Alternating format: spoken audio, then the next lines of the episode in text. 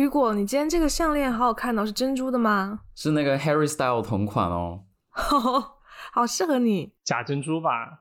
他说是浙江的珍珠，而且我跟那个老板还认识。但是呢，我妈说，因为我周末才会戴这个项链，然后他就说你是想得猴痘吗？就是穿成这样。哦，那 真的很夸张。什么要穿成这样？就是因为你妈有在 follow 这些新闻。对，他就觉得太骚了，而且最近广东不是有那个猴痘嘛，就是有病例对吧？对。对，然后他一脚就超惊讶，瞳孔爆炸，就看着他。同龄人呢？你妈就同龄人。哇，你妈好棒哦！真的很关心你。哎，大家有没有觉得今天皮肤最近皮肤很好？怎么有产品植入吗？皮肤一直都很好啊。我前段时间去英国也是，就拍照的时候，我发现自己的皮肤在发光。然后哇，水光真的就是真的觉得早 C 晚 A 真的很棒。然后我最近我最近换了一款就是视黄醇的产品，就是 Paula's Choice 的视黄醇，就用了第二天皮肤就有改善，就真的很神奇。好啦，就介绍这里。对，真的很像广告植入哎。我我我想问，我一直不太明白为什么是早 C 晚 A，就是早上你涂 C 的话，不是阳光一照就会变反黑吗？就是是因为。视黄醇好像就是最好是晚上你睡眠的时候它会更有用，然后你不想两个就是一直都擦，所以你就晚上擦视黄醇，那就只有白天再擦 C 了。你待会发群里好不好？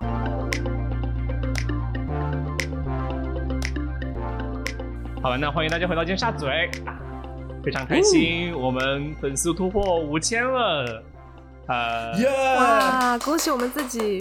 对。杨桃要代表我们说几句话，谢谢大家的支持啦！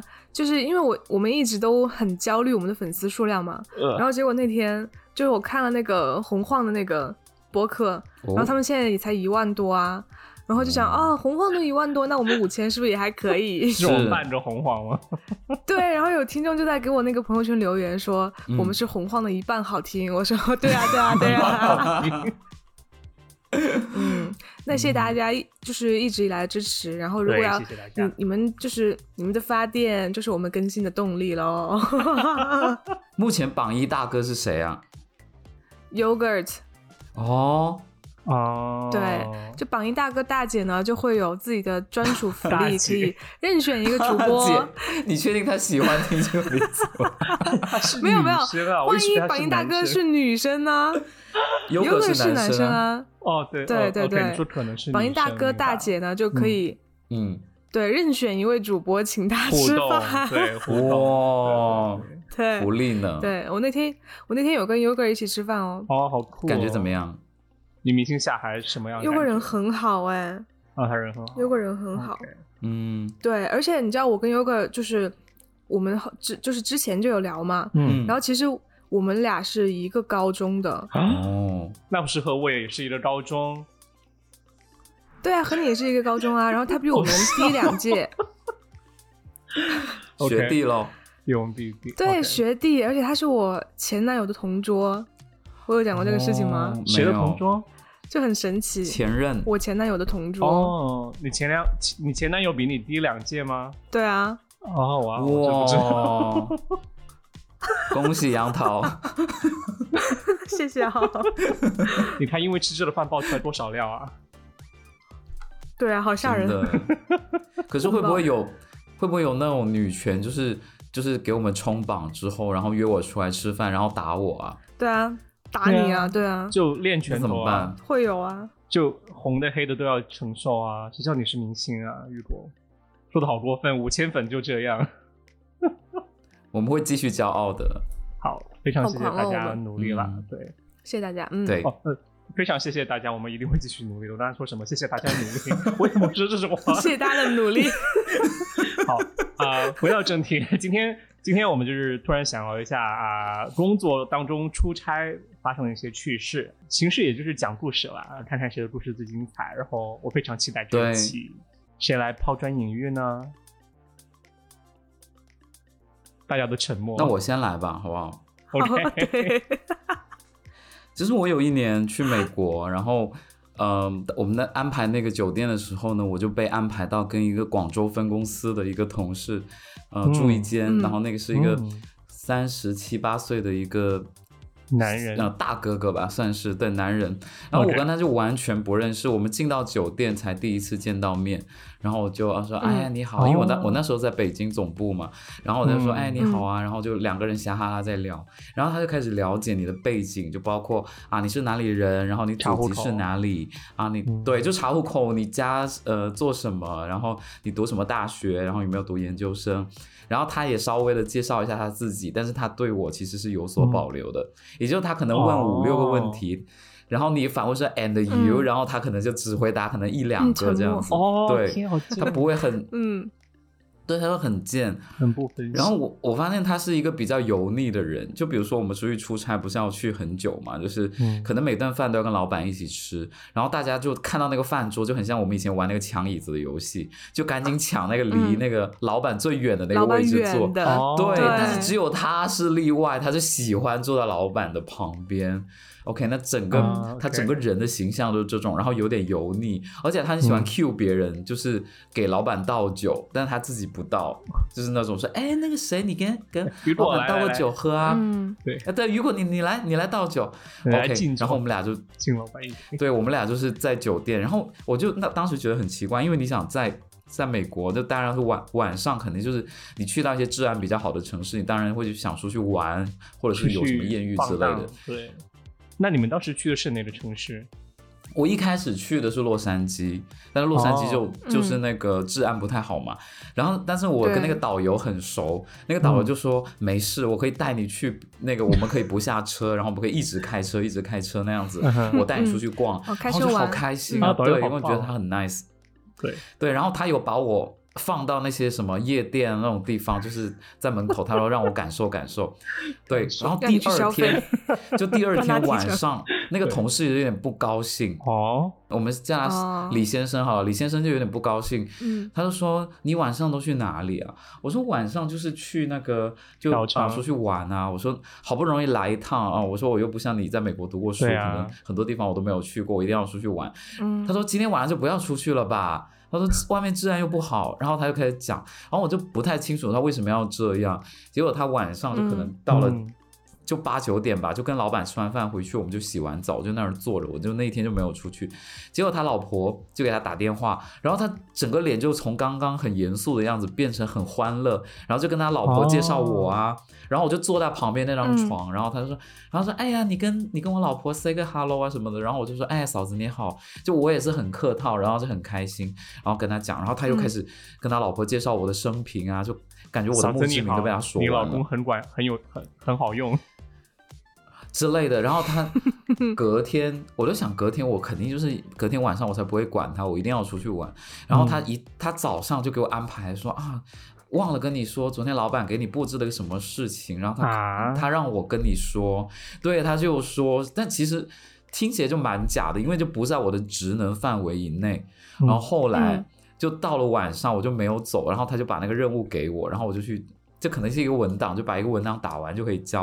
然后他又不让我走，然后他老婆就是又又打视频过来。然后后来我想了一下，为什么？其实他是想跟他老婆证明他没有外遇，或者是没有在外面乱搞。这一开始就所以他要我，对，这就让我在酒店房间里面就跟他老婆一起视频，就每每次都是这样，好可怕，就每天晚上都这样。然后后来可能我两三天，我很快识破之后。我就有点不自在，然后我就我就问，利用了，对我就觉得自己被利用，而且他甚至就他根本不是我的领导，就是我不知道为什么他又一直管着我。后来我就跟我的一个同事，就是我在我们那个 team 里面找一个也是已婚的呃男同事。我就说能不能跟你换一下，就是酒店房间，因为我觉得你们俩都是已婚的。然后我也直接跟那个人说，我说那个李先生他好像每天晚上都要跟他老婆证明他没有外遇，没有出去约炮，所以就他要让我在旁边做证明。然后我能不能跟你换，这样你也就同样可以。对，然后他他当时就他当时我那个同事就很人很 nice，他就翻了个白眼，他说。好吧，他说他也很受不了他那个室友，因为他那个室友很爱抽烟，但是我知道他不会在酒店房间抽，但是他身上有烟味，然后他也很受不了他。我说我我说香烟和和那个视频，我宁愿选香烟，所以我们俩就达成共识，就换了。哦，这个事情就这么结尾了。那后来他们就有和平相处吗？我不知道，后来我也没问。对，而且我们去美国那些房间，有的时候他不会安排你，不是就是不是标间，就不是两张床，有时候是一张床，然后你就那天晚上你就忍了，你知道吗？因为有时候他我不知道那个订酒店人发生什么事情，就是他有时候会订到。你跟香烟哥睡一张床吗？不是，我一开始有跟李先生住，就睡一张床的时候，哦、睡一张床。然后他视频的时候，我觉得很方便，我就在躺在他旁边跟他视跟他老婆视频，我整个觉得好尴尬。哦，那我其实我估计他其实也想间接证明，就是旁边睡的是你吧？因为如果他老婆肯定会打视频，但是打视频过来看大床房，就肯定会有担心。然后对，可能各种原因，而且更夸张是什么？他老婆也很精彩，就他接电话的当下，嗯、就是他老婆穿很少，很清凉啊。哦，在家吧，估计对，就是可能围一条浴巾或者怎么。然后有时候我看到我整个就有有好了，有生也可以穿很清凉啊，不要这样。当然当然可以，就是就是穿衣的自由，对，只是我就是嗯比较少遇到。是走进了那个《回家的诱惑》剧组吧？但是我觉得她老公应该多注意一点，就是。如果本来打视频，你你的可能，呃，太太可能穿的比较少，然后可能本来也不想让别人看到的话，你本来就应该可能稍微避讳一点吧。如果有男同事提前跟他说一声啊。对啊。对，出来我同事也在。嗯。对啊，如果太太才洗完澡和你打视频干嘛？我不懂，而且而且那个时间是中国的早上，哎，他老婆如果是早上洗澡，嗯、那也蛮 蛮洋气的吧？他老他老婆才出轨了吧？想说。笑死！早上发现在酒店、嗯、啊，那有没有可能是？那有没有可能是李先生想监督他老婆呢？我不知道啊，就还蛮蛮神奇的。他想监督，那没必要叫上你啊。但是说到出差出轨这件事情，其实我就有感觉，我的同事可能是也就是出轨吧，就是呃，我当时在一个项目上，然后是到密歇根州，然后。所有项目上的人都是从其他地方飞到那个密歇根州去，因为客户是一家汽车厂商。然后那个项目呢，嗯、所在的地方也不是说可能城中心啊、呃，而是他们客户的厂的附近、嗯、工厂附近或者办公楼附近。然后我们就在一个酒店里面，嗯、呃，然后就有一次我就碰见我的一个同事，就大家都知道他是已婚的，然后他已经上那个项目，可能已经有可能两三个月了。他从来没有说过他有朋友在这边，嗯、然后突然那天晚上大家邀请他去吃饭的时候，他就穿得很正经，然后收拾得很干净的，他就说我要出去找我在这边的朋友，就感觉很像是他要去约会或者怎么怎么样的，但只是我的猜测哈。但是我是有实锤的那种出柜，sorry 出轨的那种同事。你说出差的时候吗？对，出差的时候，这个故事我之前在。就是节目上有稍微提一下，都没有很放大的说。反正就是他在北京跟一个女生订婚了，嗯、就是出差之前。嗯，然后呢去，对，然后我们去加拿大的时候，就住在一个一个温泉的一个山山上面，我不知道是温泉还是什么，嗯、或者是喷泉之类，反正有个泉，泉山，它的中文译名。OK，因为我们老板在加拿大有房子，他那天就没有去那里住，然后就腾多出了一个房间，嗯、然后他就去了那个房间，结果有个女同事也去了。然后他们俩后来就搞在一起了，是、哦、没有人看到，但是大家都知道，因为那天晚上他们俩的室友都发现他们俩不在房间啊。哦，然后另外就是明显不是导游每天早上会结算那个就费用嘛，嗯，然后他就说昨天晚上有一有一间房间就是看了色情录影带。就是有看那个色情的那个付费频道，哦、对，然后那个导游就说我我出于那个隐私考考虑，我不能说是哪个房间。导游也很会来事啊，他干嘛直接到了所有人面前说呢？对，然后我那个同事他还是就是那种怎么说，他已经订了婚，然后也拍了结婚照那种，只是没有去领证。然后，但是他回来之后就跟那个之前订婚的女生分手，嗯、然后跟那个后来去出差的那个女生在一起。在一起了吗？变化这么大，这也太夸张了吧！对，然后现在结婚了，然后婚姻也很稳定，也还不错。就他们俩就结婚了。Oh、对，而且你知道吗？他上就之前那个未婚妻还是老板介绍他们认识的，也是出差的时候认识在一起的。嗯、OK，哇，他好喜欢来这套哦。对，然后后来他。回就是回国的时候，他就有点不太好意思在那个公司干下去了。哦，回来毕竟这种事情，对对对对。哎，可是可是感觉就是去加拿大那一次才跟这个女生就是 hook up 上的吗？还是说之前他们俩就已经有一些事情在发生了？我觉得是去了才呃碰上的。就是有一个细节是有一天，就是我们出差快回来，然后那个女生喝醉了。然后当时我跟那个男的是，就我们俩坐在一起，然后那女生喝醉了，就很夸张，她就有一点点情绪的那种喝醉，就是呃乱说话什么的。然后我那个室友他就不让我靠近那个喝醉的那个女生，就可能怕我听到了某些细节的词或者怎么样，就怕我乱说。但没有想到我在播客说出来了。对，就其实我能对啊，现在更多人知道了，广而告之，对，五千粉丝都知道了，这传播几率很大的。啊，说到类似的事情，就是我想讲一个，其实并不是真正的出差，但是，呃，我在大学的时候有一次去杭州参加一个比赛，我估计你能可能记得，就是和一个学长他们一起去参加一个广告广告方面的比赛。我们是先到了上海，然后再到杭州。那个比赛一共有几天，然后其实大家每天都在很忙很忙，啊，但是就有一次呢，我就和那个 学长就很想做点什么，然后就在一个大家都没在的房间，就很想做点不该做的事情。当然，其实当时我和学长的关系就是，其实他的同学都知道，但是并不是说表面上大家都。就是很像普普通的男女朋友关系那样，公开上没有点破。对，嗯嗯。然后结果正当我和他在房间里面想干什么的时候，突然他很好的几个朋友就突然就开始大拍房门，你知道吗？就是就是啪啪啪说呃某某某在不在啊，在不在啊？然后其实我就当时就很心急，我真的真的心里面就有一种被捉奸的感觉。当时其实衣服都快脱了，然后我就立马就是我很怕，我就马上跑到洗手间。躲进那个玻璃浴室房的一个角落，就这样蹲着。我就想，他们应该找不到我在。天哪，就很傻，你知道吗，很像鸵鸟。然后就是学长就去开门了嘛。结果开门之后，因为他几个女就有两有两三个女生都好朋友，他就伙同着所有他们同学都来找我们俩。结果我最后被发现是。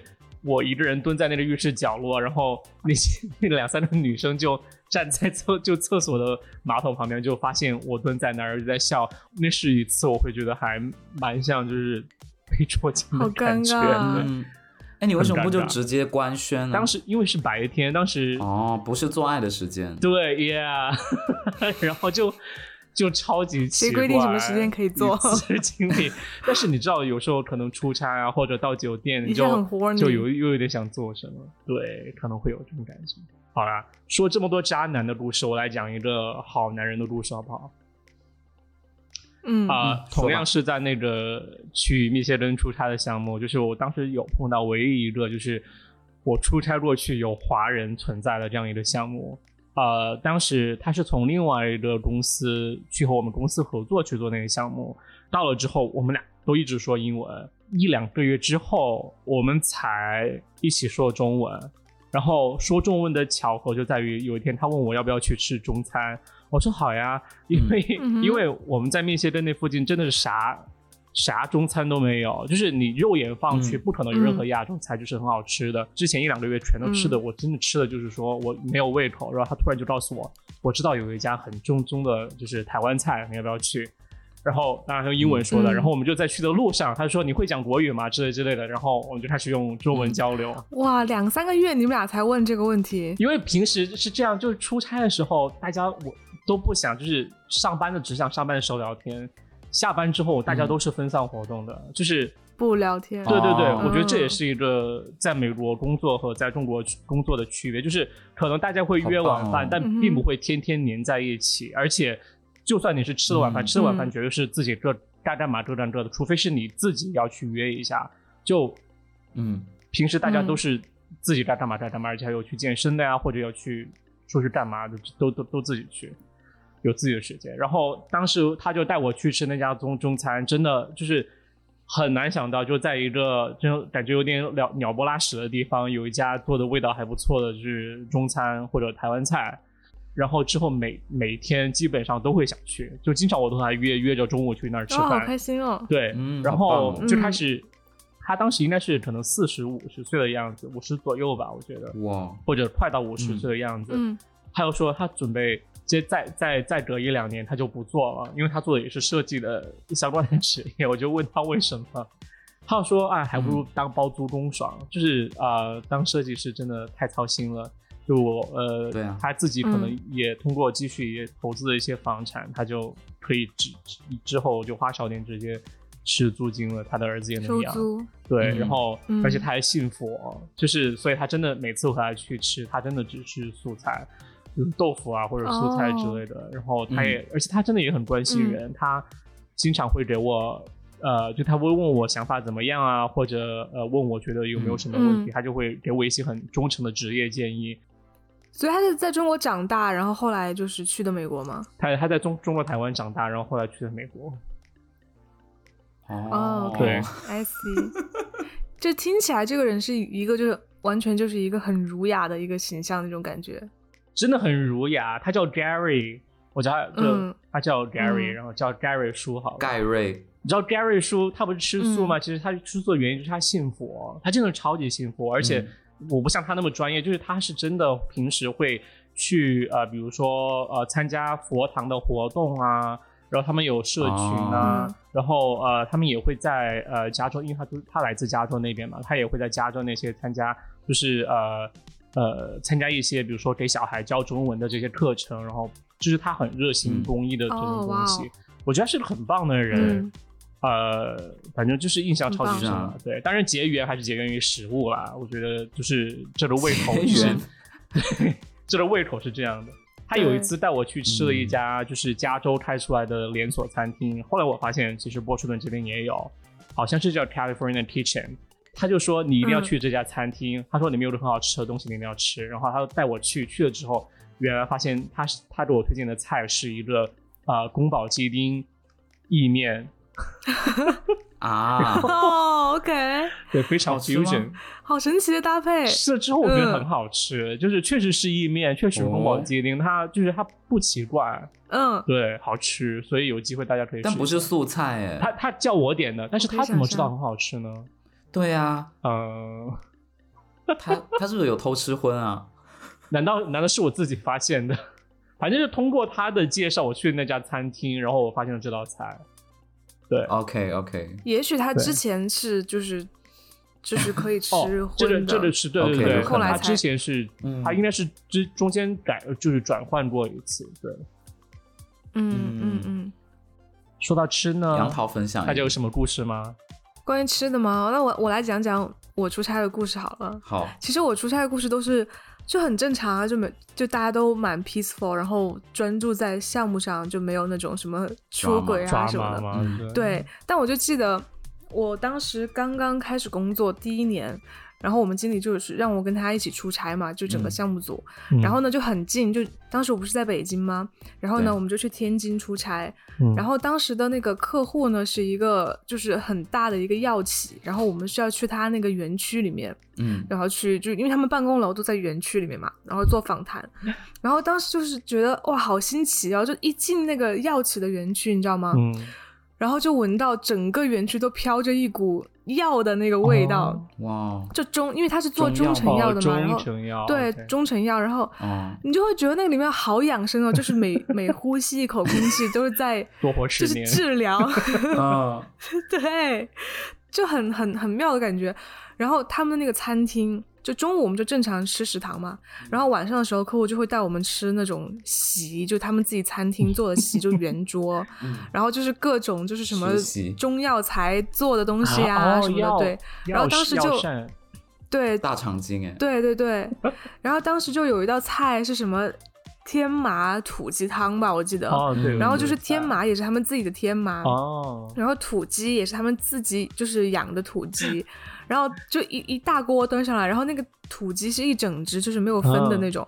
然后当时我就很想吃，然后但是我又是就是其实当时我是小朋友嘛，就级别最低的那个。最后吃嘛？要对，然后我就想说，那要不要不我给大家分一下好了？然后我就说把那个鸡也给它稍微拆一拆，然后我就开始拿那个等那个汤转到我这边的时候，我就拿那个筷子开始去分那个鸡。嗯。然后没有想到那个鸡呢，它不是那种炖的很软烂的那种鸡，就是它很紧实，一直对一直鸡在那里，鸡肉鸡。对，然后我就拿筷子去戳那个腿，然后结果没想到一下就把那个筷子给弄断了。天哪！足以见得他们这个药企养的鸡是多么健康，就是肌肉练得很硬。对啊，筷子都弄断了，你知道吗？就很当时就很尴尬啊，就觉得啊，就会不会让客户觉得好像我们都没有吃过好东西那种感觉，太搞笑了，很着急。呃，那你出差的，你你你以前出差的话，你你是有吃到好东西吗？我也想问，因为你刚才说有啊，很担心，突然哦，好，这个题闻起来好怪哦。我我觉得吃的最好就是之前去哈尔滨出差吧，嗯啊，然后那个客户呢是银行，所以你知道银行的食堂就是真的是非常非常好吃，俄罗斯菜吗？然后我就。每天就大鱼大肉，就他们就是东北菜嘛，嗯，然后就什么锅包肉啊，然后就都是很好吃的，可以吃一辈子食堂这样。对啊，然后酸奶啊，然后还有他们那个什么格瓦斯，你就随便喝，天呐，好棒！对，就很稍微稍微一不控制就很容易长胖，你知道吗？对啊，这种食堂好棒啊！我希望啊，其实我觉得一个公司有好的食堂还真的是蛮吸引人的。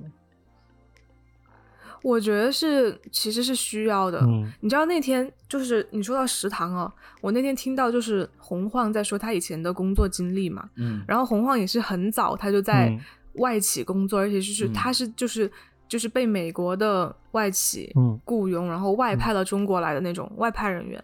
然后他就说，他说其实其实。美国就现在中国的很多外企，其实就是美国的风格嘛，嗯，就是你的就没有什么食堂，可能最多给你一个茶水间，然后有一些点心啊、零食或者饮料啊这种之类的。他说，其实他后来去到欧洲，去到德国之后，才发现其实中国跟欧洲是更像的，对，就是德国的很多企业它是有自己的食堂，对，然后大家就是吃饭的时候都不说话，就因为德国人很严谨嘛，嗯，然后就是最多见面打一声招呼，然后。整个食堂就安安静静的吃饭，然后就只听到那个餐具的声音，就感觉很妙，好棒哦。对，然后你像我们，你像我们现在，比如说中国的上班族，可能就特别特别是在企业里面的，你要么点外卖，要么下去吃一点，要要要要么买一点回去吃，在自己工位上吃，对不对？就是 exactly 典型的美国企业的就是模式，因为他们就是。你看洪晃，他在就是好几十年前在美国工作的时候就已经是这种模式了。对，剥削嘛，就是没办法。我我个人还是更喜欢压榨你的，因为我觉得你看现在其实呃前段时间的讨论其实也是我觉得足以说明，就是年轻上班一代他们就中午这顿饭，我觉得是很比较比较困难的。如果你想要吃的稍微舒服一点的话，对，我觉得如果有食堂的话，对于我来说绝对是个优势。其实之前。我我有参观过，就是在 Facebook 工作的朋友，就是他们就有食堂，我就觉得好棒啊，真的很羡慕。对，因为可以省很多事儿，真的。而且如果像中国这样，你可能中午晚上也有饭的话，就真的很很方便。对，可是我吃过食堂半半年呢，我有点受不了哎，就是他每天都在变换菜色，但是永远是觉得吃的还是一样，呃，一个味儿吗？就还是很容易吃厌，就是还是一个味儿，你知道吗？它无论是煮素的、荤的，对。而且我们那个食，我之前在那个就是深圳郊区的那个那个也是一个外企工作，然后他们那边有一个食堂，哇，里面都是印度人和就是南亚人，然后你进去之后就是。就是你一片，你都不会觉得自己在中国，你知道吗？就是说，哎，是在新德里？还是孟买那种感觉？对，这大部分，因为其实中国人大部分就是买买打了饭，他会回去他的工位吃或者怎么样。但那几那些印度人，他们就全都在那里，然后你一眼望过去就哇，哦，很神奇。OK，嗯，我我讲一个那个出差的内卷的故事好了，就有一阵子不是裁员吗？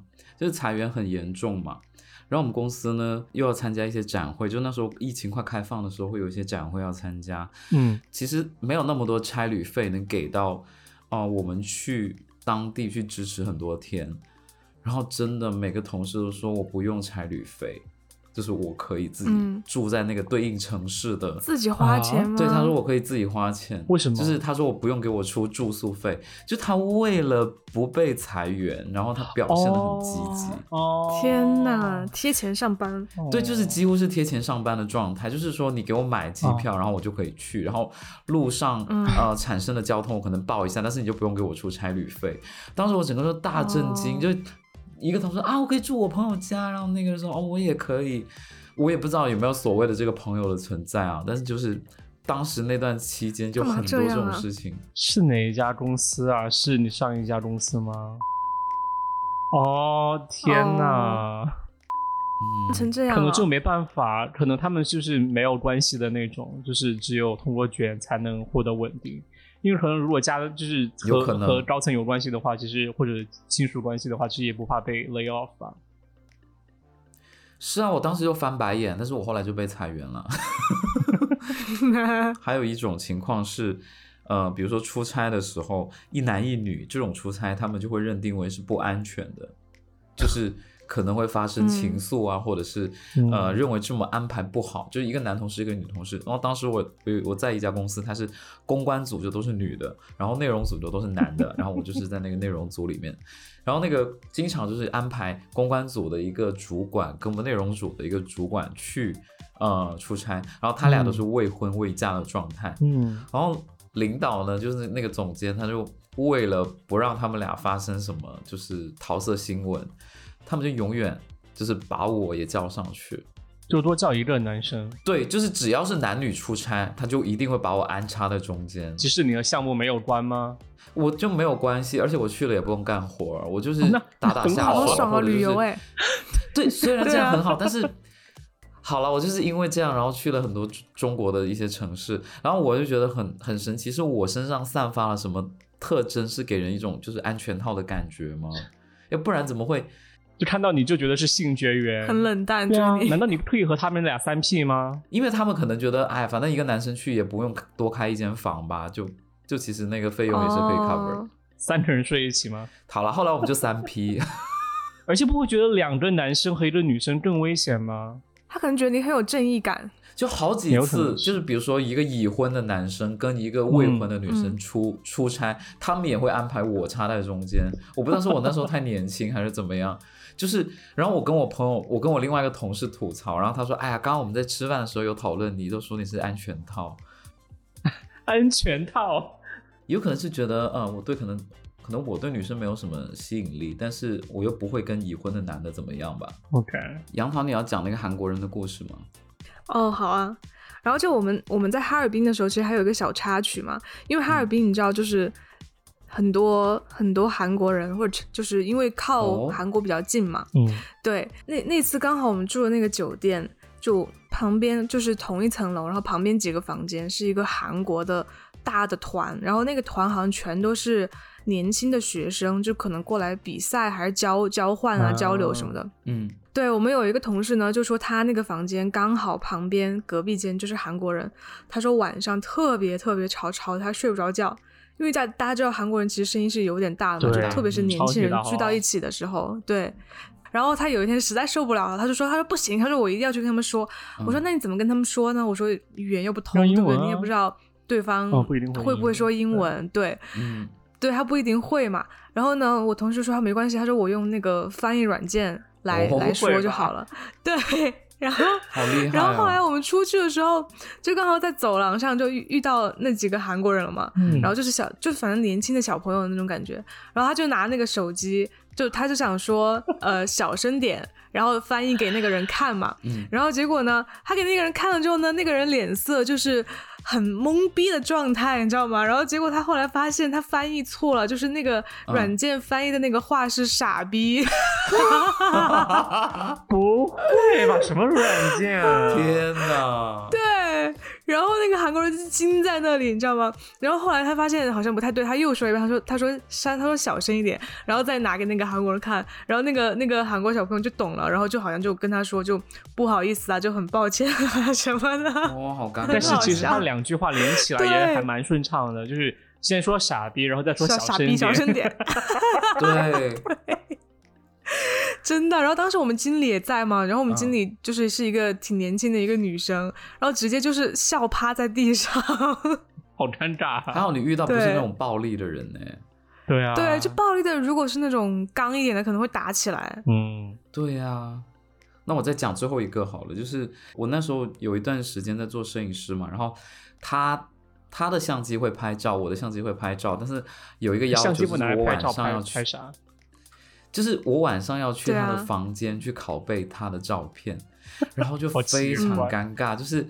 你知道我就是一到晚上压力就很大，就是首先我要去他房间拷照片，拷完之后我就回到房间等你吗？对，又要跟我又要跟那个同事跟他老婆视频，我就觉得哇，这是早上我已经就是已经很累了，然后晚上要维系很多个家庭的幸福，下班比上班下班还在加班，对，然后就去他房间，然后他然后他就把他拍的那个照片给我，然后他说他就说哎呀小雨果呀你。因为那时候也很年轻，就可能二十二、二十三岁。他说：“小雨果呀，嗯，你拍照不要老是 P.S，不要老是加滤镜，好不好？但其实就是我的照片都是直输的，因为到晚上我要出去玩，我根本就没时间给他 P.S。然后他就说：‘你照片不要不要修，好不好？’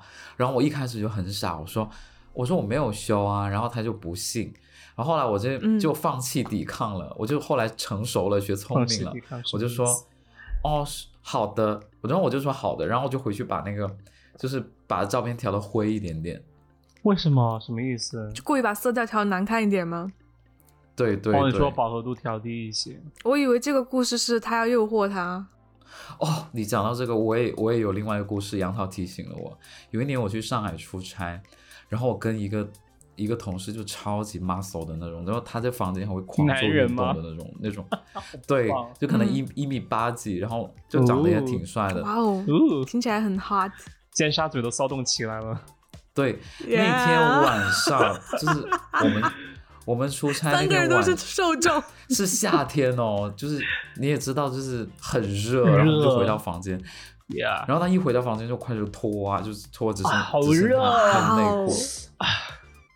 然后就就真的他就是真的身上很就是肌肉很多的那种，汗淋漓。嗯嗯嗯，对。然后他就说啊，你要不要喝点酒？就是他有买啤酒什么的。然后我就我又不爱喝酒，我又不爱喝酒，我就说。He's trying to seduce you。没有没有没有，他非常直的，他就是直男。然后他就他他就说你要不要喝酒？我说哦，我喝不了酒，你喝就好吧。然后他说好吧，那一会儿咱们洗了澡再喝吧。然后他就去洗澡。然后他一进去，他就北京人嘛，他说我靠，这门都是坏了。然后就是那个厕所门就是关不紧的那种，然后他，然后你知道我们你俩住一个房间吗？对，我们俩住一个房间，然后那个那个那个门，而且那个厕所门的门外面又是一个一面镜子，就你如果你去住那你完全能看得到。对，就是你如果住如家那种酒店，经常能看到，就是你厕所门开出来，门口就是一面镜子。然后他当时他门又坏了，然后我就真的就目睹了他整个你怎么受得了洗澡的一个过程？对。他故意的吧？没有，是真的那个门坏了，所以我洗澡的时候我也很警惕，就是那你发现他有在看你吗？你就一直凹造型，一直凹造型，对 对，故意很紧绷在那里故意掉肥皂啊，好滑，十六，然后呢？平静的夜晚，对啊，没有怎么样。就一起喝喝了酒都没有发生点什么吗？没有，我没有喝，就他喝了，因为我不爱喝。他就是那种非常直男的那种，他就是会回到酒店就会把电视打开，然后看那个《奔跑吧兄弟》，就那种男生，你知道吗？这也不代表他是直男啊，他一定是直的，因为他喜欢我一个女同事。OK，OK，OK，好了好了哦，还是很你这样一说，我又觉得我们老板另外那个公司又把我当避孕套哎，就是又是我跟一男一女去 啊，天呐。我忘了讲一个我很生气的故事，就是每次去欧洲或者是那种就是欧洲国家，然后他们就很喜欢买买买，就买各种很大牌的那种东西，然后对买了一袋两袋，然后还去什么奥奥特莱斯买，就买很多。然后买完之后呢，他们到机场，他们也不会提前去。然后他们就在那里退税，然后退税的时候，我唯一一个就是我没有买什么东西，我只有两个行李的人，我就你就很焦虑吗？然后他们就会把行李放在我旁边，然后说等一下我退完税我过来找你。然后结果那一次就是所有人的行李都放在我那里，然后一个去退，两个去退，然后退了很久，然后再去过那个海关安检什么的。哦，结果就因为我等另外一个同事等太久了，然后老板直接在群里面艾特说你们两个怎么怎么那么爱买什么的，然后我就当时就觉得哇好委屈哦。那你说你没有买啊？哦，就我懒得去解释这种东西，你知道吗？就因为你在群里面，因为而且大家都知道了，就是啊，所以我我现在就是我只要遇到就是爱购物的这种同事或者怎么样，等了。我就绝对不等，我就说 OK，那你去退吧，然后我先走了。就是我后来就变得比较冷血一点。我觉得比较冷血吧，就是因为其实大家都要做好自己分内的事情啊，这是正常吧干？嘛总是帮你当把你当受气包用？哦，对，还有一次就是去那个拉斯维加斯一个酒店住，然后那酒店太大了，就是每次紧急，因为我我我是那种路痴，你知道吗？就是比如说嗯下午、呃，比如早上九点半集合好了，我差不多九点我就要下楼，不然我真的找不到那个出口。我就说就用那个走这么久，真的，我就用 Google 那个地图去找的。然后有个同事，他就是那种，他都是哎呀，慢慢来，就十五分钟就够了。然后每一次就所有人，因为他们每一次都迷路，就不知道走到，可能有时候他走到隔壁酒店还是怎么样，他就找不到。然后我们司机开车去接他，哎，天哪，就很讨厌这种。对，啊，那今天好像没有什么很精彩的故事，对不对？我很喜欢韩国人那个，对呀、对，就我我觉得我运气还蛮好的，我碰到出差都是就是去到去到条件不是那么差的地方，就还嗯去国企的客户那里出差，很爽的一点就是他们都不加班，然后每次哦，你知道吗？哦那个银行五点钟的时候，他们会像有一个下课铃一样的东西，就整楼打那个声音，然后大家就知道要吃饭了，下班了。嗯，那个客户就会叫我们说啊，走啊，吃饭啊，今儿别干了，明天再干吧。因为但是我们时间是很有限嘛，就是我们是要加班的。然后他就不想让我们加班，就非要把我们弄到食堂去吃。然后吃完了之后，我们想，那现在总可以回去加班了吧？嗯，然后说，哎呀，别着急啊，那那个打打打打几桌，就打几次台球，我们再回去，因为他们那个楼里有健身，房，然后还有台球室，哦，就超爽。然后每天就陪客户打台球，终于明白了为什么这么多这么多人想去好的国企。对，在哈尔滨差不多待了一个月嘛，嗯，然后就台球技术突飞猛进，爱上台球。这。也很神奇，因为出差学会台球，榜一的大哥也可以约杨桃打台球，打台球，对，为您表现表对，现可以跟我比拼一下。好了，那今天就是分享这些故事啊、希望大家喜欢。如果大家喜欢的话，请在小宇宙啊、评论、转发、点击小号星，还要去请到我们的 Podcast 国内大陆版和国际版都可以找到，然后为我们留言。还有喜马拉雅可以点个就是五星好评啊，谢谢大家。然后啊、谢谢大家支持，可以发邮件给我们投稿。对，还有投稿爱发电，好吧？那谢谢大家，我是豆豆，我是雨果，有香桃，拜拜拜拜拜。